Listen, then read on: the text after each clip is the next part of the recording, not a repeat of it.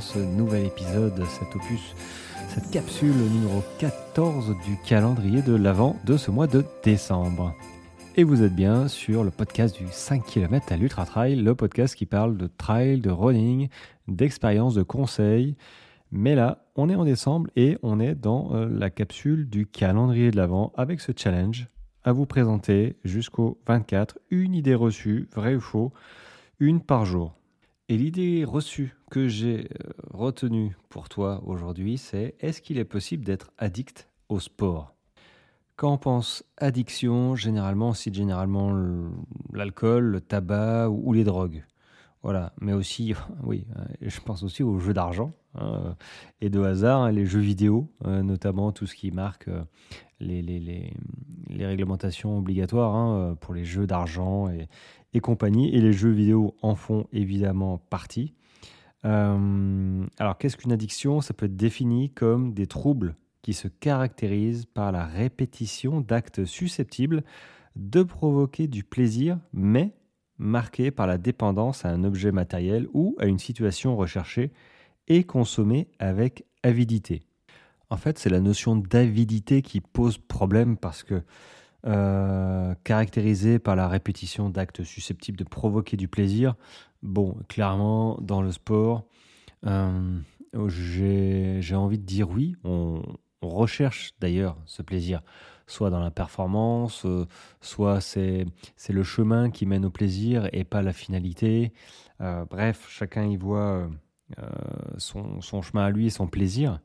Mais c'est vrai que euh, consommer avec avidité, répétition, effectivement, on en vient à ce que ça devienne de l'addiction.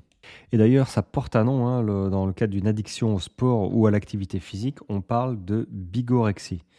Euh, ce sont des personnes qui sont victimes d'anxiété, enfin souffrent d'anxiété, d'irritabilité, de dépression et de panique s'ils n'effectuent pas leur entraînement de la journée. En fait, une personne qui souffre de bigorexie euh, a organisé sa journée euh, autour du sport. C'est-à-dire que toute sa vie est organisée autour de sa pratique, euh, qui devient plus importante quasiment hein, bah, que ses amis, sa famille, sa carrière professionnelle et même sa santé. Et à cette dépendance au sport peut se combiner des troubles alimentaires dans le but de modifier sa corpulence corporelle. Alors, euh, c'est pas pour rien, mais la bigorexie est d'ailleurs reconnue comme une maladie par l'Organisation mondiale de la santé depuis 2011. Et j'ai envie de dire que seulement depuis 2011. C'est pas, c'est pas non plus énorme, ça a mis du temps euh, avant d'être diagnostiqué et reconnu. Mais depuis 2011, euh, c'est reconnu. Donc, c'est une maladie à part entière. Alors, il y a plusieurs hypothèses qui expliquent l'apparition de cette addiction. Euh, je vais juste en dire une qui est apparemment la plus probable.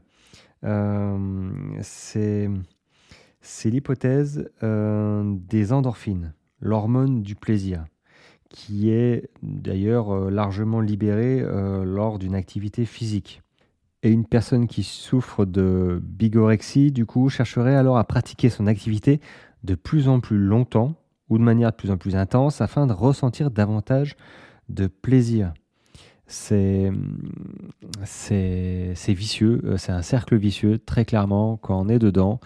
Euh, je, alors moi, je connais personne naturellement euh, qui me vient à l'esprit qui souffre de ce genre de maladie, mais ça doit être quelque chose de, de très difficile pour s'en sortir, vraiment, pour s'en rendre compte, pour trouver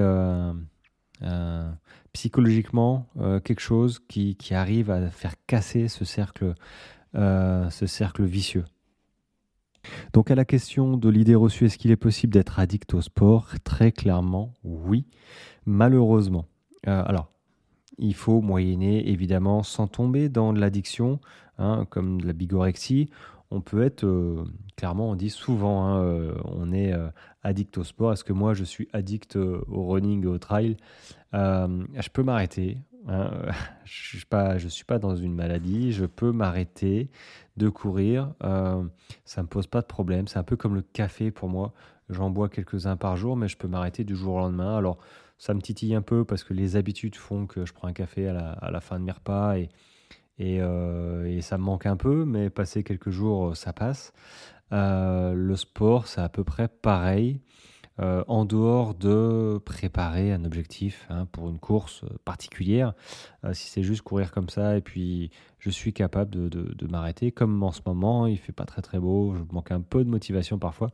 donc du coup j'espace et puis j'étais malade donc voilà j'étais obligé d'espacer parce que j'étais un peu au bout de ma vie mais mais est-ce que on est tous un peu addicts hein, pour aimer ça parce que ça crée du plaisir, mais la majorité des gens euh, ne rentre, ça ne rentre pas dans un cadre de maladie parce que bah parce qu'on arrive à faire la part des choses et, euh, et, et, voilà, on est entouré et puis voilà, on a, on a une situation professionnelle, familiale, des amis. Mais malheureusement, il y en a qui euh, qui, qui tombent là-dedans et ils font pas exprès, malheureusement. Et c'est très difficile, je pense déjà, un, de diagnostiquer cette histoire et, et après de, de s'en sortir. Voilà, c'était tout. C'était une petite capsule. Donc, il est possible d'être addict au sport. Donc, faites attention à vous, les amis.